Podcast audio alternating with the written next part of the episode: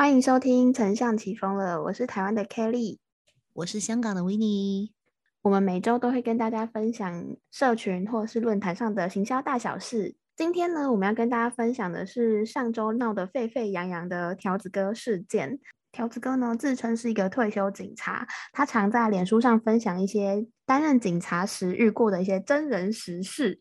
结果呢，他因为影射某一个台湾长官儿子耍特权，然后呢，被网友揭穿他的人设其实是造假。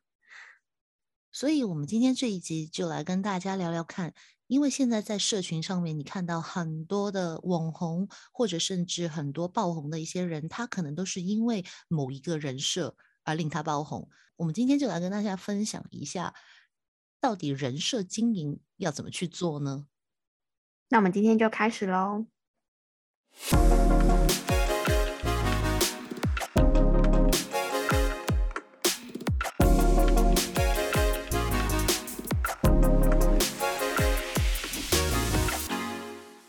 今天是二零二一年的九月十五号，现在是晚上的十一点四十分。我们今天要来跟大家聊聊这个条子哥事件。虽然说听起来这个主题好像是一个八卦消息，但我觉得这个主题可以让我们学习到很多 KOL 的人设经营。如果收听这一集的朋友有经营自媒体的话，欢迎跟我们分享你听完这一集的感想跟心得哟。呃，由于我在香港这边。当我看到这件事情的时候，我是在某一个 Facebook 的社团里面去看到的。然后我看到的时候，已经是一个道歉的声明，然后就令我很意外的想按进去看看到底是怎么一回事。结果就发现，原来呢，台湾有一个非常爆红的人物，叫做条子哥。他在二零二零年的八月二十四日呢，就由宝瓶文化去出版了一本书，叫做《你所说的都将成为呈堂证供》。那里面到底在说什么呢？大家其实听这个书名已经有那个感觉，是不是？条子哥呢，其实他就有自称说他有做过警察等等之类的职业，然后是借有一个退休警察的背景去分享很重要，接下来这个字叫做。真人真事的经验，也就是说，如果今天这是一部电影的话，他就是在拍一部纪录片啊。所以这本书有没有跟大家讲了？为什么我们今天那么严重的去讲这件事情？就是因为，呃，这件事情为什么演变到现在，大家会觉得那么严重，也是因为这本书强调的卖点就是在于真人真事这四个字。其实我是因为爆发这个事件之后才去看这本书的简介，而且很难找，因为因为出版社已经把它下架了。我是在一个电子书的平台看到它的介绍，那我看它的介绍，我觉得出版社超用心的。出版社是这样介绍这本书的：他说，条子哥历练过镇暴警察、派出所管区、霹雳小组、国道警察、刑事警察。二十年经验的资深警察，跟你真诚道出不吐不快的警戒真相。他说，在昵称公司的警局里面，流传好警察有三不：不挡人财路，不相信任何人，不能说真话。如今我能犯的禁条都犯了。也就是说，大家大家听完这一句，应该可以想象到说，哦，这本书就是给人一种感觉，就是这个条子哥他要去揭穿警察里面的禁忌，打破这种阶级的不公平。对，而且感觉就是冒着生命危险去讲这些话的感觉，我有，真的就是好像讲了之后，他以后可能就没办法回警戒，或者是他可能会需要有保镖才能出门之类的。我真的是超佩服出版社的编辑，因为他真的是有勾起那种读者的好奇心，然后让大家会很好奇说，哎，到底警戒有什么秘密啊？你可能不能违反这三步。而且像这种职业八卦，我觉得是台湾人很喜欢听的茶余饭后的那种话题。这应该不是只有台湾人了，我觉得是全世界都有一个对于他不熟悉的职业一个好奇心，而且这种职业。问题在什么？问题是我们在生活之中会遇得到的，而且它有一种揭开他神秘面纱的感觉。其实我们真的一般人，出如果你不犯罪，真的很很少会遇到警察，你也不知道他过着怎么样的生活。然后可能有他对我们来说，就是有一点长官或者是呃，就是执法人员，他们就会有一种特别的魅力存在吧。因为你不知道他们他们的一些内幕啊，或者是一些详细的内容。大家听完 Kelly 介绍之后，大家都一定会觉得说，哎，其实很棒啊，有没有？就是他可能就是把一些禁忌，把一些呃不为人知的职业上面的一些秘密都给大家讲出来啊，其实是没有问题的，对不对？哎，问题就来了，为什么今天这件事情会爆得那么大？就是因为当你某一个人设，比如这本书的。设置是真人真事，而真人真事变成纯属虚构的情况之下呢？哎，啊，这就不一样了。为什么？因为如果他是真人真事的话，我们最多的感觉就是说，啊，原来这个职业它背后有这样一些不为人知的秘密。就是你，你心里面会有这个感觉，就是啊，会有这样的秘密哦，原来是这样子的，然后你会可能产生好跟不好的一个感觉在自己心里面嘛。嗯，对。但是问题就是，如果这是虚构的话，那今天你这个就构成某一种是在毁谤哦，可能毁谤这个字用的太重了啊，呃，可能你是在呃把欺骗消费者，欺骗消费者，就是你利用一些不真实的事情。让消费者觉得这一个行业哦，原来背后有这些秘密，而这些秘密原来全都是故事而已。真的很好笑的是，他之所以被揭穿呢，是因为他在脸书上面写了一篇文章，吐槽某位高官的儿子。那他那个很好笑啊，他就是吐槽某一位高官的儿子曾经被他拦下来，然后那儿子就说：“你不知道我爸是谁吗？” 然后他就在他的脸书贴文底下说。呃，谢信叉叉，不知道你在日本有没有很想我，还是什么？有没有听到我的声音之类的？结果被影射的那个人，他直接亲自回应，叫他要讲出真实姓名跟任职期间，如果有真的证据，他要下跪跟他道歉。哎，我觉得超夸张的。哎，我觉得这是一个很好的反击耶，超强的，因为他敢这样说，就代表我我自己觉得啦，他讲这么重的话，代表他。应该是没有做过这件事情，对我来说，我我是信了啦，我不知道大家信不信，但我相信应该是很，就是他真的没有做过。然后我觉得这件事情很吊诡的是，如果他根本就没有证据或者什么的话，他干嘛这样子自己找茬挖自己的洞？我来猜猜看好了，嗯，我估计是怎么一回事呢？就是既然他今天可以在就是社群，因为他是在社群发文嘛。就是他既然可以在社群上面让很多人相信他，代表他什么样的一个人呢？他也会相信社群上很多的东西。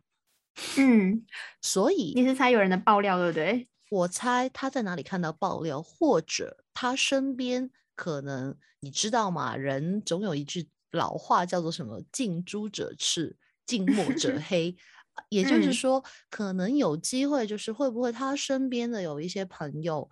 可能也真的是有在某一个行业里面就职，而也可能真的就是大家在泛娱化后的一个情况之下，可能会聊说，哎，呃，怎么怎么样，有哪一件事情，或者说，哎，那天怎么怎么样，但是大家可能只是娱乐性的去讲这句话，而未必可能它是一件真实的事件。哎，但是往往如果要做故事的人。什么素材都能成为他故事的一个起端，真的，我 猜就是这么来的。我猜了啊，但这这只是我个人猜测啊，没有没有任何的实质证据。我这样 先要这样讲，对。但很有趣的是，就是因为他这一则贴文闹很大嘛，所以后来他的背景就被起底，就很多人就去查说，就是这个条子哥的背景，结果发现，哎，查无此人。那大家怎么查的呢？就是因为这个条子哥之前曾经有在社群平台上讲过，说，哎，他可能是呃在几年的时候待过哪些地方，然后他的职位是什么，他可能都是有一点算是瞎掰之类，我随便乱猜，就他可能是瞎掰的，他也没有意料到说网友会记住这些东西，殊不知，哎，大家就是键盘柯南，大家都。抓到了，所以就哎，他好像是在书中有写这些经历还是什么之类，就是破碎的这种哦。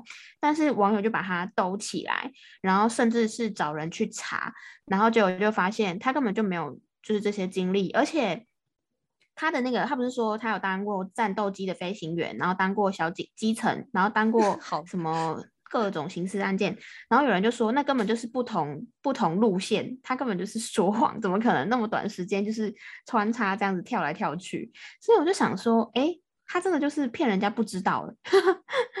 然后我突然想到一点，就是刚刚有说他就是二十年之间当了大大小小不同的职位嘛，其实其实就是大家。事情发生后回想起来，因为这本书我们刚刚有说是二零二零年八月，就是一年前的事情嘛。那为什么现在大家觉得说，哎，不太可能呢？你二十年做了大大小小这些东西，那你一年前大家在干嘛？哎，我在猜啦，他之前在二零二零年出书的时候，他应该是在。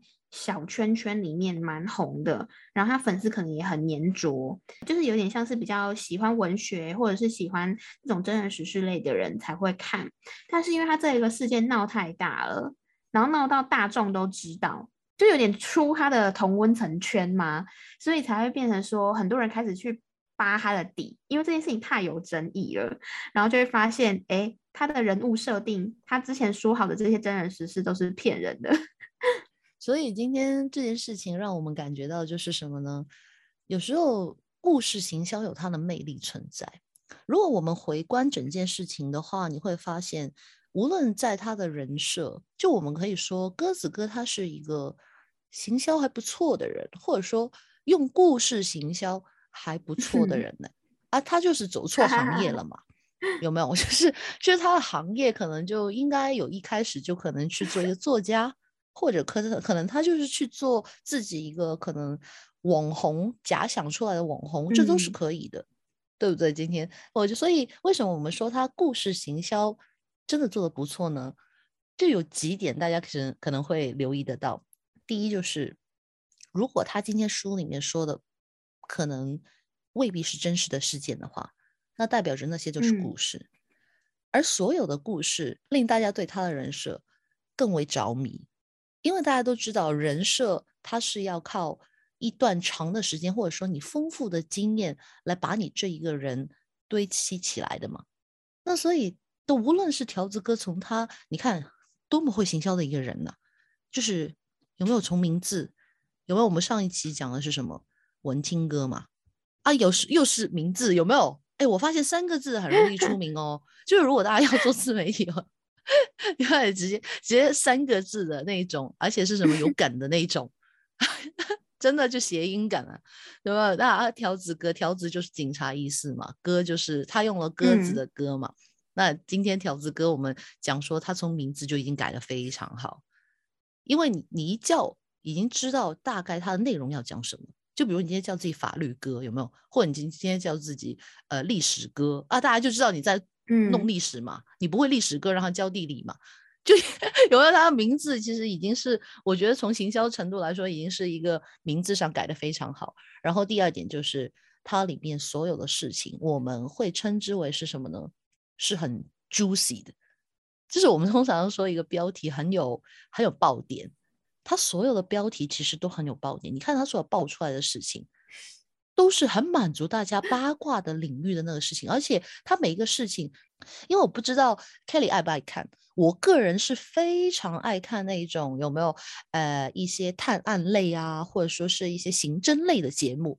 啊，我就很喜欢看那个就是前因后果啊，到底怎么把它对，甚至我是在这些片子里面而认识侯友谊这个人，我觉得自己好厉害，对，就因为我知道他是是破了很多案嘛。也或者对，所以变成就是今天，如果他跟我说背后有很多很多的故事，而且是一些很神秘的事件，哎，呃，我跟你讲个秘密，你不要跟别人讲哦。我觉得有这种感觉，这个秘密都不是秘密。所以这就这件事情来说的话，我觉得他在取用故事方面的话，他把他自己包装的很好。因为一般以前我们用故事形象用在哪里？可能用在一个品牌嘛。或者一个产品嘛，就大家都会看到，比如说韩国，或者说有些地方你会看到一页的一个产品的介绍嘛，或者是一个品牌，它通常品牌出来的时候都会有品牌故事嘛。那那个故事拿来干嘛呢？那故事就是拿来让你对这个品牌产生一种粘着度也好，或者对产生一种共鸣也好，也或者是感受得到这个品牌的文化跟它背后的意义。而且我觉得像呃 KOL 他们在行做人物设定的时候，他们不会是单一则去讲这件事情，因为我们聊到这边还没有跟大家讲一下日。我不确定大家知不知道人设是什么，就是它有点像是我们在追剧的时候啊，我们会看男女主角、配角什么之类的嘛。有一些角色，他的人物很立体，那他的立体主要是因为他的剧情，他这样堆叠起来之后，你就会发现说，哦，我我可以想象到这个人是一个重情重义、是一个义薄云天的一个人，他是绝对不可能去背叛他的朋友。所以，当你这这个他这些剧情把他堆叠出这个很重义气的人之后，他后面的剧情假设。突然，他背叛了他的朋友，你就会觉得，哎，怎么可以？如果他没有有一种。呃，起承转合让他去堆叠的话，你就会觉得这超不符合他人设，很不符常理。这个东西就是编剧跟导演的功力，还有演员啦，因为他会去把这个角色堆叠的很清楚，跟呃很鲜明嘛。我们就会说，哦，一个厉害的演员会把就是这种角色塑造的很鲜明。那其实 KOL 也是一样的。我觉得近期有一些很成功、快速窜红的 KOL，他们都有一个功力是，他们的人物设定是很鲜明。就是很突出跟很有特色的。我举例来说，呃，在呃前阵子好了，就是举一个比较有争议的，大家应该会比较有印象，就是呃台湾这边有一个极简类型的 KOL 叫做娜娜 Q。然后他呢，他也是做一段时间，然后就很火很红啊。然后他很红的原因是他极简到一个不行。我们知道极简主义呢，就是他会尽量减少自己生活上的欲望，或者是呃，就减减少自己的物欲嘛。那他减少到什么程度呢？他说他不用沐浴乳洗澡，他都用清水在洗澡，然后也不用洗发精，也不用卫生纸。我只有听到这些，就是一些比较细碎的东西啊。那呃，但我觉得很吊诡的是，他这样子的人物设定去堆叠出他的生活，大家都很爱看，说哎，这样子一个极简到极致的女生，她是怎么样过生活的？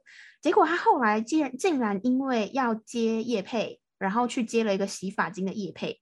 那大家就会觉得很很奇怪啊！他说他不用洗发精啊，那前面讲了铺了那么多路，就是讲了他自己人生、他的生活，那怎么后面都不用洗发精？然后他好像还有讲很少换手机，然后大家就去看到他有一些自拍照，就发现哎，这不是最新的 iPhone 吗？然后我就想说，大家都超可怕，就是 当你在前面去做了一个这样子的人物设定的时候，你后面就要把这个人物设定做完吧，你不可能中途就是突然说转变转超大的。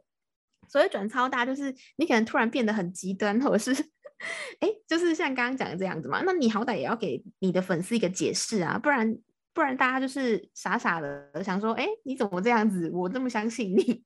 所以这这这一点其实有点像我们平时有没有？大家都经常说做人不要说谎，因为你一个谎就要有另一个谎去圆其实之前的一个谎啊，你就一直在圆谎。但是问题是，如果你在人生当中你跟你朋友撒了一个谎啊，你圆谎应该还是蛮容易的，因为为什么？那只有朋友一个人知道嘛。但是问题来了，如果你今天是在一群人，甚至你的 followers 越多，比如说你越红的话，你可能几百万人面前，你在说了一个谎，你以为这件事情就过了？哎，不好意思，凡走过必留有痕迹啊，各 位。而且那个痕迹是大家真的会把你扒出来看的那种。我真的觉得大家现在都超厉害，很会用关键字搜寻，或者是你如果有留影片的话，他们是一格一格在看说。这个是什么？那个是什么？但我觉得也是因为他们真的很喜欢这个人，才会痛定，或者是很讨厌这个人，才会这样子花这么多时间在扒你的东西。所以我觉得经营自媒体，你要怎么样让你自己可以在这种红海里面突出重围，有自己的个人特色，一定是很重要的。我们要怎么样让自己的文字或内容更有特色，可以结合自己的人生历练啊，人生经验。不管是兴趣也好，或者是你过去的职业也好，这些都是可以把它结合到你自己的内容啊、文笔里面，你就比较可以写出一般人不容易写出来的东西。那你慢慢的也会越磨越有特色。这种东西我觉得很像是一个主角的成长之路，你不可能一蹴可就，就是像像早期啊，很容易会有那种突然爆红的，台湾就有那种什么。呃，泛舟哥啊，或者是法拉利姐之类，就是可能靠突然的搞笑或突然的采访，然后就会爆红嘛。可是像这种爆红，都会是一阵子，如果他没有后续的内容经营的话，他其实很难去持续下去。那如果你想要当一个很有个人特色的人，你一定是要一直去挖掘你自己的内容跟特色，然后把自己的算是成长故事吗，或成长经历分享给你的读者跟粉丝，大家才会。嗯，慢慢的有粘着度跟好感度，就是喜欢上你这个人嘛。可是今天如果你的本身人物设定一开始就是有点像画漫画或者是写剧本一样，写出一个假的人物设定，那你就要有把握，你可以把这个人物设定演完，或演到你退休。另外一种的话，就是你干脆就告诉别人，你就是在演一个。就是另外一个人格，比如说之前我们有在虚拟网红里面所介绍的 Uncle Roger，他本来就是一个演员，就是他在网上面就是用了一个呃假设了一个人，然后去饰演那一个人啊，大家都会知道说，哎，那个就是他饰演出来的人。所以当那个人不不停在说，哦，味精很好啊，味精有什么问题呢？就大家不会觉得奇怪，也不会有什么医生什么走出来跟他说，呃，味精对人体不好啊，什么什么，就就不会讲这些话，因为大家都知道那是一场戏，那是一场 show 啊，那那是一场娱乐啊，就是没有问题的。他多有可以有多夸张就可以有多夸张，那那个跟他个人的经不经验，就比如说他可能连煮饭的经验也没有，他就去说别人，哎，你炒饭炒的不对，炒饭应该这样子炒。啊，没有问题。为什么他在饰演一个夸张的人设，而这个人设就是呃喜欢周围去挑动别人、挑衅别人？那这样子我就觉得也是没有问题的。